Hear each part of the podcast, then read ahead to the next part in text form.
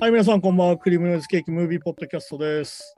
はい、ザ・グッドアースト、キャプテンです。よろしくお願いします。ますはい、今週からね、ちょっと今までと違う形で、ちょっと映画というかドキュメンタリーを取り上げようと思うんですけど、はいはい。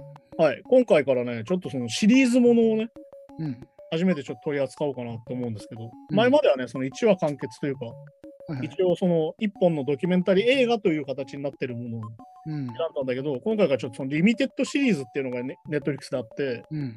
最近こう結構ネットリックスのドキュメンタリー自体がシリーズものになってて、まあそうですね。結構、まあ、チャプターに分かれてるものがあれば。そううん。そういうものが多くて、ちょっとそういうものも扱いたいなと思って、今回ちょっと選んでみたんだけど、うん。はい、今回一応取り扱うのが、暴君になる方法っていうね、はいはい。ドキュメンタリーで、まあ、あれですよ、その、まあ言ったら、その、歴代の独裁者をね、うん。こう調べて、じゃあ彼らがどういう方法で暴君になってったのかっていう、ね、うん。話をやっていくって話なんですけど、まあどうでした、キャプテン見てみて。まあそうですね。まあ一応これ全部で6シリーズ？うん、6話だね。で、今日は一応まあ前半3つをうん、って感じなんですけど。うん、まあなかなかもう恐ろしいというか。うん、まあでも、まあ、やっぱでもやっぱ、ひ人の熱狂。まあその、まあそうね。まあここれタイトルごとに分かれてるから何とも言えないですけど。うん、まあ、確かにまあその独裁者の共通点みたいなのがあると。うん。やっぱこう、聞くのも国民の支持を得てるのは得てるわけですよね。いや、そうだよ。だから、その、ね俺がよく言う、その、権威主義っていうのは何が怖いかっていうと、うん。選挙では勝ってるんだよね。そうそう、だから、もともとなんか王様みたいので、うん。いきなり暴君になったわけじゃなくてっていうのがちょっとね。まあ、だから、、この第1話のアドルフ・ヒットラーはまさにそういう人だし、うん。まあ、その後のフセインとかアミンに関してはクーデターを起こしてるから、うん、ああ、まあ、そこちょっと違うのか。それちょっと違うんだよね。うんまあ選挙で勝ってるのはヒトラーだけだから。っうん。ていうのもあったりするんだけど、まあじゃあ第1回から見ていくんだけど、まあ第1回がまあ一応権力の掌握っていうタイトルで、うん。はいはい。まあこれに出てくるのがまあ売れない風景画家のアドルフ・ヒットラーっていう青年なんだけど、うん。本当にね、何がすげえって、これを知ると分かるのが、この彼が、まあ、神の啓示を受けるみたいなね、うん。俺は指導者になるんだと思ってから、約16年でこれを達成してるっていうね、うん。まあそうですね。早い。政治としては早いか。確かに。早いと思うよ。だってあっという間でしょ、だって。うん。だってね、今の首相とかが60、70になってから総理になって大臣になってるわけだから、ああ、確かに確かにそうか。それがまあ40そこそこの人がなっちゃう、45とか後半の人がなっちゃうって言ったからね。うん、まあ確かにそうですね。そう。で、まあ、この暴君になる方法っていう映画がどういう面白さがあるかっていうと、うんその暴君になる方法をこうトピックとうん。方法っていうのと、あとじゃあどういうことをしてきたか今までの人たちはっていうのを例をこう連続して出していくっていうのは結構面白いことで、うんうん。まあこの第一第1話でこのヒトラーが今回中心で描かれるんだけど、はい。面白いのがまあとにかく第1のトピックがまあ自分を信じよって出てきて、うん。とにかねくナルシストになれと。なんか自己啓発本みたいだけど、なんかでねまさにそこからなんだよね。だからさっき言ったヒトラーは自分がこう、いい目に遭ってなかった時に、さっき言った啓示を受けて、うん。俺はやる男だみたいになってから始まったっこれが俺の使命だみたいな。ある意味ナルシズムに落ちていくっていう話なんだけど、うん。まあこれで第2のトピックで、まあ怒りを売り込めっていうのが出てきて、うん。まあこれはもうだからずっとニュースコーナーでも俺がよく言ってる敵認定するってやつだね。うん。いわゆる敵をしいわゆる示して、彼らがいるから俺たちがうまくいかないんだっていう論法で、そうそう我々の敵、うんうん、これだっていう決めつ、まあ、決めちゃうっていうね。で、まあ、最初、そもそものヒトラーの陰謀論っていうのがあって、最初どういうものかっていうと、まあ、金融街とか、まあ、だから資本家だよね、あとね。うん、はいはい。で、全部モ、モス、ってか、もう、ロシア、あ、だから、ソ連か、だから、モスクワの共産主義者もうん。全部ユダヤ人の陰謀だと。っうん。ていうふうに言い回り始めたのがスタートなんだよね。このナチ党ができる流れなんだけど。はいはいはい。で、結局、いわゆるその怒りをぶちまけるんですよ。これで、うん。トラはね。その自分が持っている不満的なものをさっき陰謀論込みなんだけど、うん。ぶちまけることで、そういう場と、うん。それを耳を傾ける支持者を手に入れるっていう。っうん。ていうので、まあ出てくるのは共通の不満ってやつ。いわはい。ゆる人々の共感を得ることと、連帯感をもたらすと、とても心地がいいと、居心地がいい。まあそうなんでしょうね。だから、直接その人に対するもしかしたら不満じゃないのかもしれないけど、うん。その日々の生活の不満をはけ口にもなるし、多分うん、そういうことですよね。団結がだか。らまさにさ、これはポイントとして、強いリーダーは自分が憎む少数民族や外部に興味、脅威を反うん、に反抗するように導いていくってくるんだけど、なるほどどう。いうことかというと、少数民族だから、うん。叩いても多数決じゃ負けないんだよ。まあそういうことですよね。うんいわゆる権威では負けないの、絶対。うん。だから攻撃しやすいんだよ。はいはいはい。っていうところと、あとさっき言った怒りを誰かにぶつけるっていうところで、うんいわゆる自分の不幸を他人のせいにするっていうのがポイントなんだよ。うん。っていうので、ヒトラーは分かりやすくのし上がっていくんだよ。はい。で、さらに次のトピックで国民の味方になれっていうのが出てきて、うん。これが何かっていうと、自分を庶民アピールする。うん。ね、これできましたね。これでもさ、政治家が結構みんなやらない？うん。ね、僕はどこどこの出でみたいな。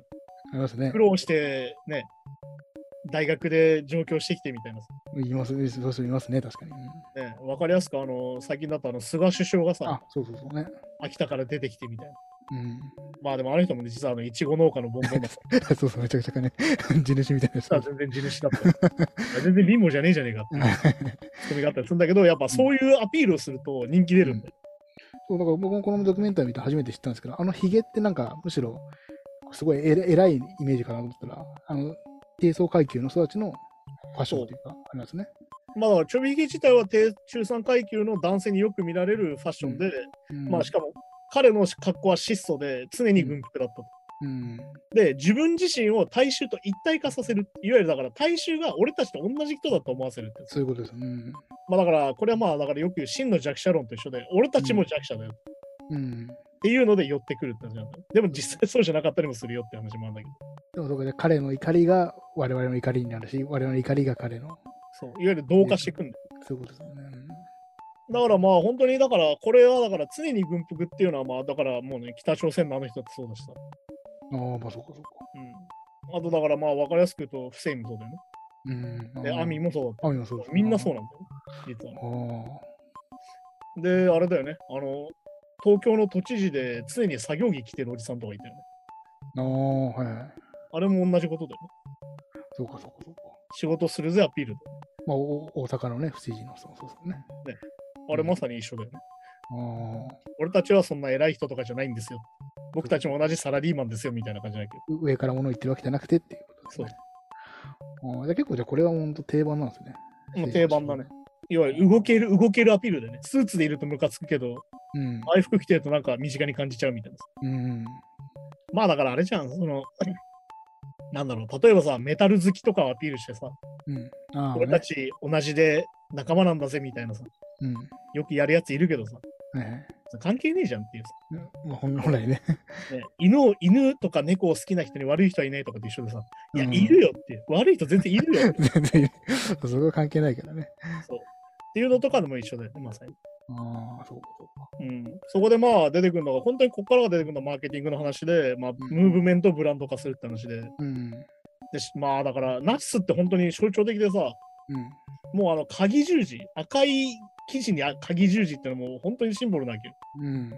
で、プラスアルファは和紙のマークだったりするんだけど、はい。で、あとさっき言った軍服のデザインだよね。ずっと生きる軍服のデザインを、うんいわゆるヒューゴボスっていうブランドにやらせて、うん。いわゆるかっこよくしたんだよね。で一からもう、で、物自体がおしゃれなものにしたっていう。一から作ったってことですよね、要は。そう伝統的なものとかじゃなく、これは。だからこれは結局、他の軍とかを見ても明らかにナチスだけね、おしゃれなんだよね。うん。それはもう、なんだろうな、もう歴史上そうで、だからうんナチスの制服を真似する人たちが結構、うん、まあなんかね、たまに言いますね。でもこれって実は制服を着れば一員になれるってことなんだよ。うん。そのナチスの制服を一緒に着ることによって、ナチスの一員になった気持ちにさせるっていうね。うん。っていうのは、これは、なんつうのかな、例えばこの映像でも出てくるけど、サッカーのユニフォームとかと一緒なんだよ。うん。はいはい。俺たち同じチームだって思わせるってことが大事なんだよ。あサッカーのサポーターがやっぱね、選手じゃなくても着てるのと一緒ですと。だから、これがポイントでさ、うん。実は同じ制服を着せられるってことは、これは何の象徴かって言ったら、実は刑務所とかも一緒なわけ。ああ、まあ確かに。同じ制服を着せられるんだよ。うん。でこれってさ、服従じゃん、本来。そうかそうか。だけど、これは服従じゃなくて、団結だって言うんだよ。うん。ね。うん。みんなで一緒になろうっていう。で、まあ、ここからこの舞台の構築っていうテーマが出てきて、うん。いろんな人が出てくるんだよね。いわゆるまとめ役だったりとか、うん。いわゆる、いわゆる突撃隊員と言われる容赦ない軍人がいたりとか、うん。まあ、優秀な助手がいたりとか、助手が初期みたいな人がいたりとか。であとこれポイントで、裕福なエリートを感心させる戦争の英雄が必要だ。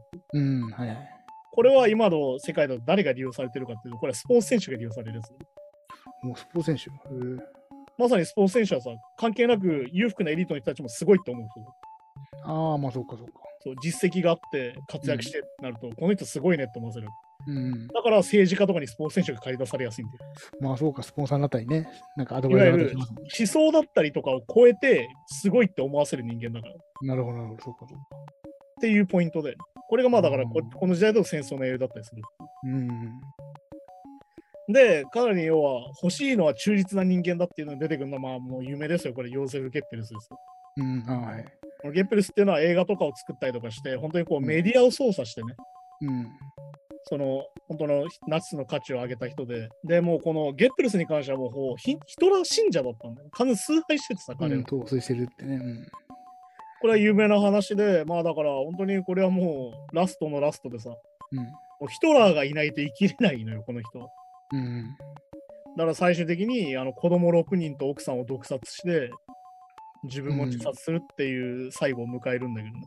まあ、ナチスがね、他あの潰れた後は。そう。っていう状況になったりとか、まあだからこの、本当にその役割分担を明確にして、うん。で、さらにこう、精鋭たちを置いていくっていうやり方で舞台を形成するって話で。うん。で、まあ、あとここで出てくるのは、攻撃の時期を見極めようっていうので、これは面白いのが、うんヒトラーが一回失敗してるってことなんだよ。うん。これ有名な話で、1923年ミュンヘン一揆っていうのが起きて、うん。ナチ党がこう、一揆起こすんだけど、うん。まあ、ある意味中途半端なクーデターになっちゃって失敗するんだよ。うん。で刑務所に入れられるっていううん。っていう時期があって、はっきり言ってもう、これでもうヒトラー終わったなってなったわけど、雰囲気としては。うん。で、しかもこの時期、あのドイツっていうのが黄金せ黄金時代っていうのが来てて、うん。これあの芸術的にもめちゃくちゃいい時代で、まあそうですね、こうできましたけど、いろんな、ね、文化がね。そうめちゃくちゃ発展した時代なのよ。うん。でもここでポイントが来るんだよね。1929年大恐慌が来るわけよ。うん。いわゆる経済の不安定さにこういうのが出てくるんだよ。はいはい。排外主義的なもの。第一次世界恐慌みたいなね。なんかいわゆる。で、これがまあだからナチスの2.6%しかなかった支持率が一気に37%になる。うん。うん。っていうので、こうやってまさにこう風向きが変わっていくんだけど、それもうさっき言った世界の不満のははけ口を要はナチスが示してくれたってことですよね。で、これでまあ出てくるのが国会放火事件ってのが出てくる。うん。これはまあだから日本でいう満州事変みたいなものなんだけど、いわうん。ゆる攻撃するうん。定義、いわうん。ゆる、なんだろうな、俺たちはこういうことのために攻撃するんだっていう、うん。いわゆるそれを得るための事件なんだよね。だからこれはっきり言って自作自演だっていう説が強まあ、い。要要は大義名分ってことだね。そうだね。んっていうので、まあだからこれを結局放火は共産主義者のせいだってして、うん。こっからがポイントですよ。うん。ドイツをナチス支配下の警察国家にするんだよ。うん。ほら、ウクライナのドキュメンタリーでありましたね。警察は何ができるんですか？そうか、確かに確かに。合法的に暴力が働けるんだ。あそうなんですよね。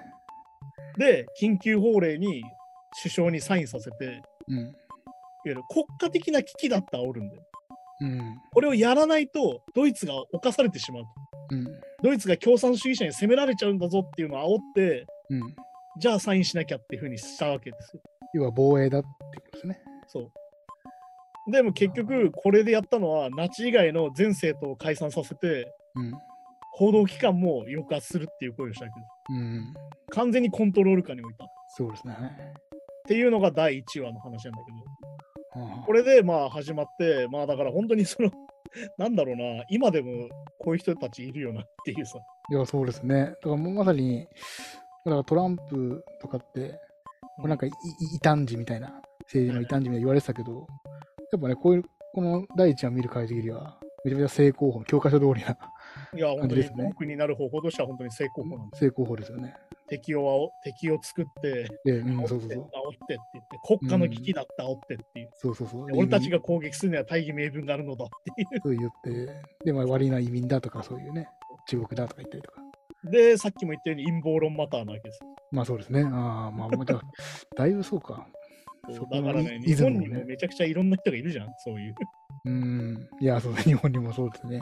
そうだから怖いんですよね。で、まあ、第2話が敵の排除ってテーマで、うん。これ出てくるのはサダム・フセインで、イランはいはい。まあ、フセインはこれ有名な話が全部残ってるから、うん。具体的に何をしたかがすげえ出てくるんだけど、うん。なかなかえぐいですまあ、あれね。だよね、支配力を確立せよっていうトピックの時に出てきた、いわうん。ゆるこのバーストっていうのがもともとの自分たちの所属なんだけど、うん。党員を集めてさ、うん。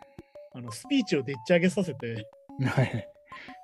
いわゆる共謀を企てているとされる人、まあ、これ確定じゃないよ。うん。いわゆるじまあ、はっきり言って自分の邪魔をしそうな人をうん。名指しさせて、うん。さっきのスピーチをでっち上げた議員にね、はいはいその議員は家族を人質に取られてて、うん。お前これやらねえと殺すぞみたいな、家族丸ごと殺すぞみたいな状況になってる。どどっち選択するかみたいなね。で、これによって20人以上死刑になって、そのバーストの人たちが。で、さらに殺さなかった、幽閉した奴らにうん。殺させるっていうことをするっていう。ねそうね。もうこれはまあ歴史的に有名な話なんだけど、うん。まあだサダム・フセがどうやって偉くなったかっていうと、まあ、1968年バーストがクーデターを起こして、うん。まあ、政権を取るんだよね、バーストがね。うん。で、10年間副大統領やってて、うん。で、79年に大統領になるんだよ。うん。で、こっからそのさっき言った支配力を確立するため、そういういわゆる粛清だよね。敵の排除が始まるって話で。うん。で、次に出てくるのは全てを監視せよっつって秘密警察を作る。これはもうどこもそうだよね。うん。まあそうロシアだったらは KGB があるしみたいな。いはい。ナチスだったらゲシュタポがあってっていううん。どこにでもあるわけです。うん。で、このさらに治安組織の自発派人っていうのを作って、うん。これをしかも血縁関係者だけで固めるっていう、はいはい。さらに強い結束を求めるっていうね。まあそうですね。うん。で、この街の至るところにスパイがいるせいで、うん。普通の一般家庭の夫婦が喋る場所は庭の真ん中で、うん。ラジオを大音量でかけないと誰が聞いてるか分かんないっていう状況になるっていう大かけてひそひそ話するのがスタンダードだったってね。恐ろしいな、それ。恐ろしいですよね。で、まあ、ここでフセインが上手だったのは、この次に出てくる忠誠を変えってやつで、うん。ああね。政治家たちに賄賂とか汚職をやる機会を与えるんだよね。うん。お前ら汚職できるよと。お前ら賄賂あげるよって機会を与えるから、もう不法がついてくるわけよ。うん。で、お金もらってっから、お前これお金をもらってることをばらすよって言われて逆に弱みを握るっていう。そうかそうか、確かに。そうすると結果的に忠誠をししたがることになって、だからこう、うん。はいあ、こう、独り占めみたいな相手しないってことですよね。そう。身内には分けて。お金をまくんだよ。うん。で、これで泥棒政治っていうのが出てきて、国全体の資源を盗むってことなんだけど、うん。まず国の資源を国営化させる。うん。に、部下に任せて、その部下に賄賂を全部渡す。はいはい。要は買収するってことだよね。まあそうでですね。3番で、すべての通商を管理する。だから、すべての輸入やら商売に全部管理する。うん。ってことは、フセインの息にかかったものしかできなくさせるんだよ。まあそうですね。うん。で、さらに資源を握ってるから、かなり強いわけよ、それ自体が。まあそう、資源止めますよとか、供給止めますよってもできちゃうと。これはだからさっき言ったガスとか石油があるからね、うん。まあ確かに確かで、より強い粛清が行われるっていう。に。うん。さ歯向かったら殺すよっていう。まあそういうことですもんね。っていうのが、この後出てくる心理操作をマスターせよって書いて出てくる。うんこの後に、いわゆるイラン・イラク戦争っていうのが起きるんだよね。うん。はいはいはい。で、さらに、この後、湾岸戦争も立て続けに起きて、うん。ずっと戦争してる状況になっちゃうの。うん。で、結局そうなるとさ、この、まあだから、これ結局ナチスも負けた理由もそうだけど、戦争に負けちゃったらさ、うん意味ないわけよ。うん。まあそう。負けてくると不満が溜まってくるわけ。うん。立て続けにやってるしね、イイラクもね。うん。やった時に不満が募るじゃん。うん。で、どうするかって言ったら、官僚全員呼び集める。うんこれもだからね、具体的な例がめちゃくちゃ怖いんだけど、そう怖いですね。そうね、いきなりなんか、なんか牢屋みたいなところに連れてかれて、うん。2時間ぐらいほったらかしされて、うん。これ俺拷問されんだろうな。そうそう。死ぬのかなっていうのはね。見せかけて、一緒にご飯食べようっつって。夕食へ招待して、うんそ。の場で100万円以上渡す。そう渡して、だから、いや、まあ味しないだろうな、その料理。だけど、これが怖いのが、うんすげえご飯くれて優しいって話じゃないんだよい。や、そうそうそうそう、本当そうなんですよ。あの、これはもう明確なメッセージがあってん、あの、次はないぞっていう。っていうことですよね。だからお、前次不満言ったら、どうなるか分かってんだろうなってことだよ。だ相手もてなす。そうなんかその、だからなんか本当なんか怖いマフィアの映画みたいな。まあだからこれでも出てくるよね。こういうやり方っていうのは、いわゆるその疑似家族化みたいな話で、いわうん。ゆる本当にマフィアとかヤクザとかのシステムと一緒だよ。うんなんかそうですね。いわゆる身内には超甘いんだけど、その代わり裏切ったらどうなるか分かってんだろう分かってる。うん。まあでもこれってさ、今日本でやってたさ、身内にめっちゃ甘いっていうの一緒なんだよだから。まあ確かにね、まあ道に回すっていうのはそうか。そう。賄賂渡したいとかっていう、結局その腐敗っていうのはそういうことです。そうかそうか。いわゆる味方だけで、味方たちだけで儲けたい。敵には一円もやりたくないって発想がそういうのにつながってくるのだから。ああ。そうなってくると、腐敗の匂いがしてきたと思っていいんですね。そう。だから結局やっぱ何度も言うんだけど、長期政権っていうのは腐敗を生むっていうのはまさにそれで、昔かやっていく人が固定化されることによってさ、同じ業者をずっと使うじゃん、同じ人だから。まあそれはね、こコロコロ変えるわけいかないですもんね。そうしたらさ、やっぱそこでね、結びつきが強くなればさ、それは癒着するよね、やっぱね。で、で最初はうんお金の額が少なかったら、うんね、今年はもっとちょうだいとか、もっと回してとかって。なるし、競売とかさ、うん、本来やるべきことあるんだけど、そこはうまくやるっていうさ。独占しちゃったりね。そうで、まあこれで最後のトピックが出てくる。うん。誰もが消耗品っていうコーナーが出てきて、うん。うん。まあ、フセインの怖さがまたここで出てくるんだよね。うん。最初その、まあ、このあの、フセインの息子のさ、長男がめっちゃそのサイコパスで怖いって話は、いや、なんかね、はい。これすげえ有名で、これ、これ、この人が映画になったりするんだけど、ああ、そうなんですか。もう、そそうそう、なんかね、本当に映映画に映画になりそうなそうそうそうそう。映画の敵役ぐらいの感じの。そうもう感じで出てくるんだけど、それが関係ない、その異母兄弟の旦那をフセインがすげえ押したら、うん。もう完全に嫉妬で狂って、うん。これ俺殺されるなってなるっていうね。そのうん異母兄弟のその向こうの方がね。はいはい。で、逃げちゃう。ヨルダンに逃げちゃって。うん。で、これでバレるんだ。フセインのいろんな悪事がこれでバレるんだけど。うん。で、これの、じゃあどうやってバレなくするかっていうのはこの後の第3話で出てくるんだけど。うん。まあ、これで逃げたわけですよ。うんそしたら、もう家族全員捕まえてきて、まあ、娘がいるわけじゃん。娘の婿なわけじゃん。まあそうですね、はい。そしたら娘たち全員離婚させて、うん。まあ、殺すっていう。婿を殺すっていう話。まあ一応、一応自己死みたいな感じですもんね。で、事故死なのに、車にくっつけて引き回す。引き回す。いや、もうそれ本当えぐいよな。シチュー引き回しみたいなことですよね、もう言われる。あ、だから本当にそうです。まさにシチュー引き回し。昔の日本の、なんか、まあだから公開処刑ですよ、はっきり言えば。そうそうね、そうですね。あそれもさっき言った、次はないぞだよ。だから、だからぜ全部周りに見せてるわけだ。こうなるよ。だから結局これで共通するのって見せしめなんだよ。うんやってることって。そうですよね。お前こういうことしたらこうなるんだよっていうのを具体的に人を殺したりとか、うん。あの、もう味のしない夕食食わしてお金渡したりとか、うん。はい。でさっき言った婿だろうが何だろうがぶっ殺すよみたいなことだったりとかするそうそうそういうことですね。あっていうのが第2話です。ーやっぱ逆らったらやべって思わせるのも思わせる。だからこれはだから第3話の恐怖による支配っていうのになってくるんだけどもっと。なかった。うん。で、まあ、第3話になると、恐怖によるせい統治っていうのが紹介されて、今回出てくるのは、ウガンダのイディアミンって大統領。うん。これ、あの、なんだっけ、食人大統領とか言われてうん。た、うん。人を食ってるんじゃねえかみたいな噂が出てたりとか、うん。あと、あの、一時期、あの、猪木と試合するみたいな話があったりとか、あの、亡命する前後でね。まあ、だから、あれですよ、こんまないのは、桜みくるとメイウェザーみたいなもんですよ。あ、みたいな。あ なるほど。っていう話があったりとかしたんだけど、まあ、うんこれは本当に有名な話で、まあ、この君主論のマキャベリっていうのが出てきて、まあ、これ、あの、ルネサンス期のイタリアの人なんだけど、うん。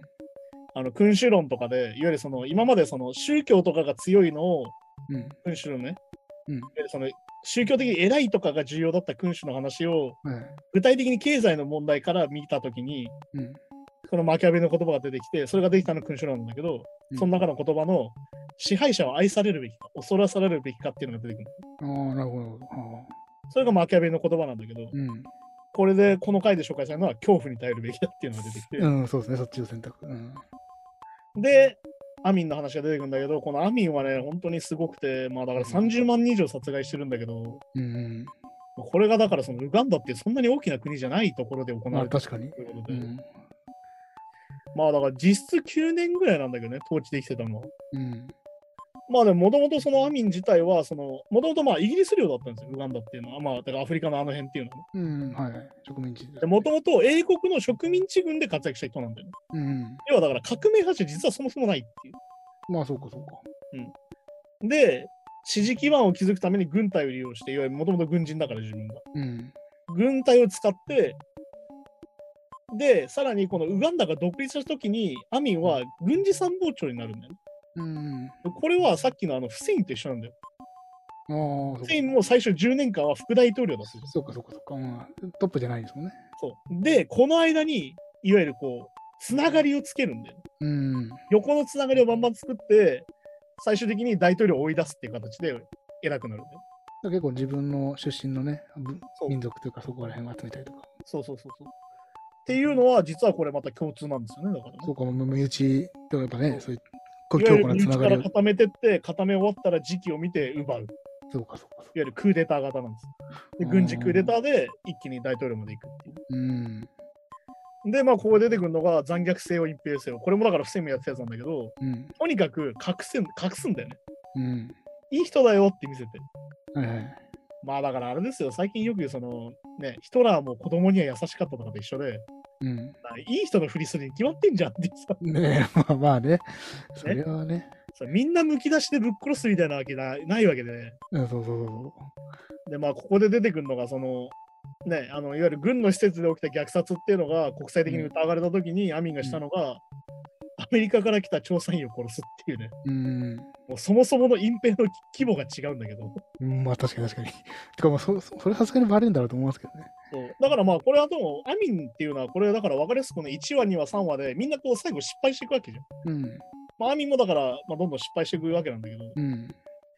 で、これで出てくるのが、身代わりを選べっていう話で、うん。で、ここでも出てくるよ、大衆の問題を誰かのせいにする。はいはいはい。ここでターゲットにされるのがアジア人なんだよ。そうですね。もともと、イギリス領だから、うん。うん。インド人っていうのは植民地だったわけじゃん。うん、そうですね。だから、だから結構い、まあ、いイスラム系っぽいインド人が多いってことですね。イスラム系とか、まあ、ヒンドゥー系だよね。ヒンドゥー系か、ヒンドゥー系のインド人。ヒンドゥー系のインド人がそもそもウガンダに越してきてて、うん。いわゆるその統治させてたんだよね、イギリスが。インド人にウガンダを統治させてたの。そ、そこそこそこ。うん。だから逆に言うと、少数派なんだけど、お店やってたりとか、金融やってるのがみんなインド人。うーん。でこれってさっきのまあそうですね。トラの時のユダヤ人と似たような構造で、まあ確かに構造似てますね。で、これをターゲットにして、アミンはね。うん。最初はあれですよ。だから植民地軍とかにいたから仲良かったわけです。アジア人とも。うん、確かに確かなんだけど、自分の支持率のために大衆の敵を設定するってことで、このアジア人が標的するんだよ、に。うん。で標的になったのは約10万人のインド系なんだけど、はいはい。とにかく虐殺するか、とにかく出ていくかっていうのを、とにかく追い出す始めるうん。で、もうこれである意味分断を作るんですよ、これ。うん。これも分かりやすいよね。トランプとかやってるよね。まあ確かに確か俺たちの味方か、敵か、うんみたいな話なん。うん。で大、の仕事を奪ってるって、まあまさにね。で、じゃあどうするかっていうので、法律制度をそもそも壊しちゃう。はいはい。法律を兵器化せよっていうのが出てくるん。法律制度を壊して好きに法律を変えちゃうと。まあ確かにそれが一番な武器武器っていうか、まあ強力ですもんね。いわゆる合法的にすることできる。うん。まあだからやっぱりあれですよ。あの日本でもその法律変えるみたいになったらもっと下がなきゃダメなんですよ。まあ確かにね。要は一回変えたら前例になっちゃうから、ね、まあそうか簡単に変えれないですからね、そもそも。そもそもがね。で、一回変えちゃったら、あ、じゃあ変えれんじゃんって変えれるようになっちゃうんだよ。それもできちゃうし、まあ、あとその政権がそれで長続きしちゃったら、もう、より変えれなくなっちゃいますね。で、しかもさっきのあの、権威主義の話で選挙に勝ってっからっつってどんどん変えていくんだよね。うん。だからさっき言った3分の2持ってっからみたいな話になるけど。そうそうそうそうそうそうね。っていうのに実はつながってくるから、実はこれは日本も他人事じゃないよまあな確かに確かに、うん昔の話じゃないですもんね、まさにね。で、まあこれでアジア人追放が起きて、うん。何が起こったかっていうと、うんあの店とかの経営を全部アジア人がやってたわけまあそうね。ってことはさ、ノウハウがそもそもないわけよ。うん。ってなっちゃって、あの経済危機が起こっちゃう。そんな店だけあってもね、確かに。しょうがないだからこれは面白いのが、やっぱ政権が倒れるときってやっぱ大規模なインフレが起こるんだよ。うーんの。さっきのヒトラーも大公恐慌のおかげで上がったわけよ。うん。だけど逆にアミンの場合は、インフレが起きちゃって落ちていくんだよ。うん。やっぱ経済状況がいいか悪いかっていうのがかなりでかくて、まあ、やっぱ経。済状況がいい時代っていうのは基本的に平和なわけですよ。うん。だけど、ちょっとこう荒れたりとかうん。落ちたりすると、こういうのが上がってくるってことなんだよね。うん。まあで、まあ、ここでまあ、うん。出てくる苦痛をもたさらもたらせってトピックで出てくるのが、また国家も出てきた国家諜報局っていうのが出てきて、うん。あの、これはだからどこもそうだよね。さっき言った秘密警察ですよ、やっぱりみたいな。うん。でさらにこれ、本当にアミが立ち悪いのは、とにかく拷問がすごいっていう話は有名でさ、うん。これだから食人大統領って話が出てくるんだよ。そうですね。あと、なんかこの、そそこにいた人あ、あえて何人か逃がすみたいな。そう、噂を広めさせる。さっきの恐怖政治じゃないけど、俺はこんなことされたんだ、あそこはややばいとこだぞっていうのをあえてね。そう、だからこれさっき言った食人の話が出てくるんだよ。うんうんアミンがその拷問したやつを食ってるみたいな。っぐらいの、うんていう話がどんどん出てきたりとかして、どんどんこう恐怖が広がっていくっていう。あの当時の人からするとそれぐらいの恐怖心だったでしょうね。で、これでまあ学者の人が言ってる言葉で非常に特徴的なのは、うん。人間っていうのは恐怖と興奮の区別がつかなくなる。うん。そうすると、いわゆる抑圧者、いわゆるその自分を抑圧してる人に対して、うん。精神的に同調するようになっちゃう。なるほど。これだから結構ストックホルムシンドロームとかも結構近い気がする。はいはいはい。人質とかのね。そうそうそう。っうん。ていう風になってって、で、まあこれアミンが結構、ここでまずるんだよね。うん。あの大司教を殺しちゃうっていう、いわうん。はいはい。ゆる、いわゆる宗教的なリーダーをうん邪魔だからって殺しちゃうんだよね。はいはい。で、これが結局かなり不安定さをさらに広げて、うん。かなり不満が溜まってきたから、うん。はい、次のトピック、戦争を始めようってなる。うん。国内の支持基盤が不安定になると、これは始まるんだよね。うん。要は、他人の目をずらすんだよ。やっぱ、いや、国内で皆さんそんなことやってる場合じゃなくて、みたいな。我々の本当の敵は、あいつらの。あいつらなんだよっていう。まあ、そうか。まあだからあれですよ、これはあのロシアのプーチンがさ、あのオリンピックとかで支持率が上がるみたいな話と一緒なんです。うん。いわゆる、い国内が不安定になったら、外に目を向けさせてごまかすっていう。ごまかしてね。うん。まあ、そうか。だからまあこれは、だからさっきの少数民族を敵にしてたわけじゃん、国内で。うん。はいはい。要はそれを仮想敵だったけど。うん、まあそれも排除した後ですからね、これのだから敵がいないから、じゃあ今度は国外に敵を見つけようって話になる。そうか。で、さっき言った恐怖と興奮が分かんないから、うん。国民は結局興奮していっちゃうんだよ。うん。戦争したくないにならないんだよ、こういう時に。そうか。まあなんかよし、やってやろうってなっちゃうよ。この興奮、苛立ちは、やっぱそっか、外なんだって思っちゃうの。まあ、まあ、メディアとかも当然ね、操作してますからね。煽っちゃうからね、結局。うん。で、結局これで1978年のタンザニア侵攻っていうのが起きるんだけど、うん。あの、これはもう本当に皮肉なんだけど、アミンが持ってる軍っていうのは実際戦ったことが一回もない。なそうですね。はい。武器は持ってるけど、全然戦ったことなくて、逆に言うとタンザニアの方は、うんそのアミンたちが追い出した人たちがいたから、うん。逆に言うと、大義名分ができちゃって、まあウガンダを。攻めるね。うん。逆に攻め落とされちゃうっていう。そうそうそう。負けちゃうってね。そうだから、だって、まあ、まあ、アミにしたら、いわゆる戦争、まあ、攻め攻める意味っていうか、その攻める意味が、その、まあ、み民衆を、民衆のね、意識をそらすってことなんでしょうけど、そうまあ、た単純な戦争的には攻める意味はないわけだもんね。だから、意味がないからやり返されちゃうっていうね。そう最初から終わりも見えないだろうし、その、そうだからタンザニアからしたら今までこう抑圧してきたアミンにやり返してやろうってなるから、うん。向こうの方がやる気になっちゃってやられちゃう。そうですよね。モチベーションもね、高いでしょうし。で、逆に攻め落とされることになって、これでまあすごいこう映画として皮肉なことが出てくるじゃん。うん。あの、プレイブックが出てくるんだけど、映画のね、はい演出で、さっき言ったさっきのトピックがこう出てくるんだけど、うん。あの注意っていうのが出てきて、うんあの戦争するときは勝てる確信があるときだけにしなさいっていう そうそうそうそう。いうのが非常に皮肉っぽくなってて、皮肉がそうですね。で、ラストにね、あのプレイブックがあっても成功の保証はないようん。で、次回予告が出てきて、より壮大なビジョンと鍛錬が必要だって言って出てくるのが、誰かっていうことでうん3話が終わるんだけど、うん。ね、あのソ連の方のあの人が出てくるんだよ、最後。まあ、そうですね。はい。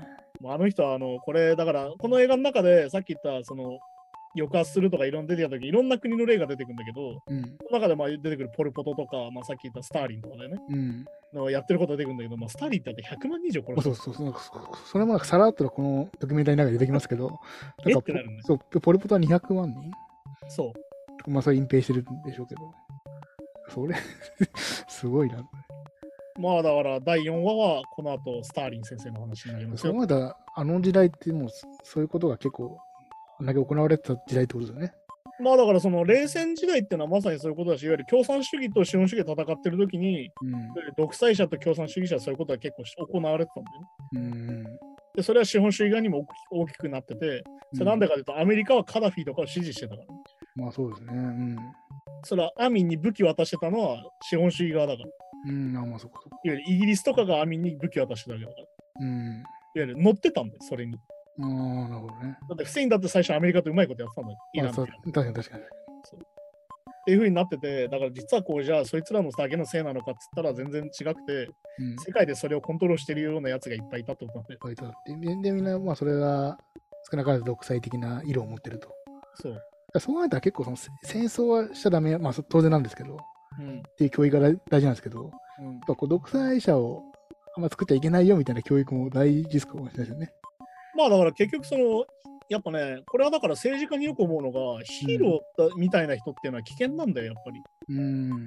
それなんでかっていうと、ヒーローみたいな人ってカリスマ性があるからさついてきたくなっちゃうんだよ、みんな。今日今日出てきた3人もある種のまあヒーロー性はあったわけですもんね。そうカリスマはあったわけだから。うん。その一部のだけど結局偉くなるとこういうことしだすんだよ。いわゆる権力を握るとこういうことをするってこと。うんまあそうか。だからヒトラーも最初のうちは民衆の庶民をアピールして、うん。庶民の味方だよって言ってたんだけど、いざ政権握ったらああいうことするわけです。まあ確かに確かだから結局そういうことであって、結局他人、人っていうのは権力を手に入れると変わっちゃうっていうことが結局あって。に。まあそうなんでしょうね。っていうのが今回のその1話から3話までで今紹介されてたんだけど、うん。この後4、5、6で何が紹介されるかっていうのをじゃあまあ来週の予告としてまあ話すと、うん。まあこの後出てくるのはスターリンとカダフィと、うんあとキム・イルソンだよね。うん。まあ北朝鮮ですよ。なんか結構紹介うんげ現代寄りですよね。だからね。まあそうだね。うん。まあだからカダフィなんでね、ここ20年で落ちたわけだから。うん。そうそうそう。そう。っていう話で出てくるんで、まあでも本当にね、だから逆に言うと、これは独裁主義と、うん。まあだから、これだからあれなんですよ。だから、さっきのポルコトもそうだけど、共産主義ってのがかかってくるのよ。うん。スターリンは完全に共産主義の中の独裁者なの。まあそうですね。ああ、そうかそうか。うん。で、毛沢東も共産主義の中の独裁者じうん。と、毛沢東の影響を受けてるんでしたっけね。ゃん。うんうんだから、ポルポトっていう影響を受けてるのか。はい。あ、毛沢東が影響を受けてるのね。スターリンのね。そうそうスターリンがそもそも最初だから。そうかそうかまあ、てかまあ、レーニンが最初なんだけど、本当はね。か。ああ、まあそうかそうか。なるほど。レーニンに取り入って、スターリンも偉くなってるから、俺さっきと一緒に、そうかそうか。レーニンっていうリーダーに取り入って、うん。正式な方法で2代目になるんだよ。そうかそうか。で、あとは周り全員殺すっていう。っていう。うん。スターリンすげえのが、あの集合写真の写ってる時に全員殺してっからね。なあ、まあ、すごいよな。で、まあ、同じくそのトロツキーっていうその思想家がいるんだけど、うん。あの共産主義のね、はいはい。あのそれを暗殺したりとかしてるんだよ、ああね。っていうのがあったりとかして、まあ、とにかくスターリンが有名なのは、とにかく周りを粛清するっていう。すごいなんか、む無駄な害虫いたから殺すぐらいな感じの、いや、だからあの自分の言ったことにいいえって言ったやつ全員殺すみたいなやつ。スラスみたいなことですもんそうね。っていうのがあるっていうので、やっぱどこの国も共通してるけど、で、逆に言うと、ポル・ポトは反共産主義として出てきて、うん。共産主義者を殺すっていうので虐殺してるんだよ。ああ、まあそそっちもね。だから実はどっちが悪いって話で、実はないっていう。まあまあそれに関しては、まあそうか。そう、どちらにもそうなる要素があるよって話で。うん。それが結構怖いんだよ、やっぱり。まあそうかそうか。そう。だから逆に言うとこの僕になる方法を見ると、うんあ、これ思想をこう書き換えるだけ？さっき言ったその大義名分のところをうん、まあ確かにね。うん。書き換えると全部それでいけちゃうんだよ、その方法で。っまあ確かに確かに。ていうので、この僕になる方法っていうプレイブックが優秀だってことが分かっちゃう。結構そうか、主義思想が、なんかナチスなんかイメージだと、うん。ああいう主義思想が強いからああなっちゃったんだなって思うけど、うん結構実はそうでもなかったってことね。てかでもナチスの主義思想というよりは、ナチスが攻撃する対象がいろんなものになり得ると思う。っていうことです。うん。